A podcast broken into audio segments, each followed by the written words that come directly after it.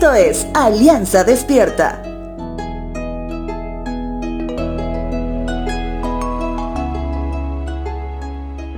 Si recordamos de los evangelios sinópticos, te hablo de Mateo, Marcos y Lucas, los tres escritores inspirados hablan de cómo es que Jesús calma una tormenta estando él y sus discípulos en una barca. Los tres mencionan que el mar de Galilea, como era conocido, a pesar que era un lago, de pronto surge unos vientos fuertes que con seguridad incrementaron las olas. Y a pesar que varios de ellos eran expertos pescadores y dominaban las aguas, empezaron a llenarse de dudas sobre dos cosas. Uno, ¿por qué permitía que suceda eso su maestro, que era Dios mismo hecho carne?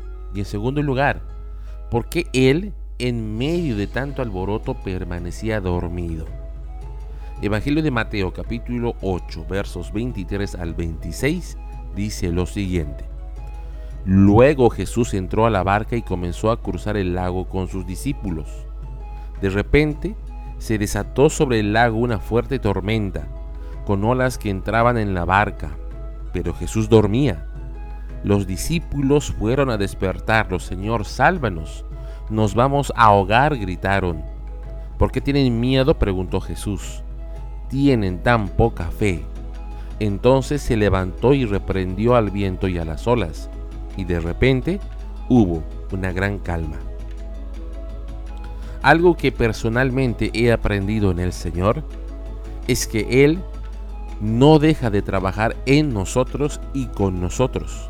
Por tanto, un aparente tiempo de quietud en nuestra vida o en el trabajo de Él para con nosotros, simplemente es una equivocada percepción nuestra de lo que espiritualmente está sucediendo.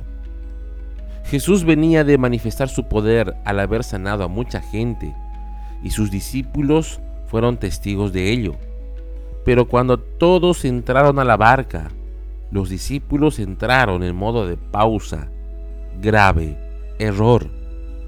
Mateo refleja que Jesús exclamó que sus discípulos se llenaron de temor, por tanto, la fe los había abandonado. Lucas lo hace aún más interesante, él pregunta ¿dónde está su fe?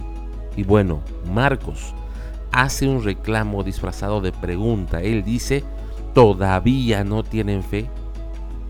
La fe es la certeza de lo que se espera, la convicción de lo que no se ve. Los discípulos no sabían que necesitaban que en un lago, para que avance rápido una barca, necesitaban vientos fuertes.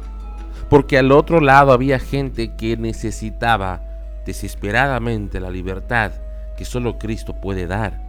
Recuerda, si te encuentras entre la fe y el miedo es porque pusiste en pausa tus sentidos espirituales.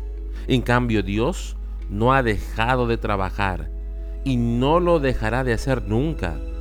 Que tu fe crezca hoy un poco más por medio de la palabra de Dios.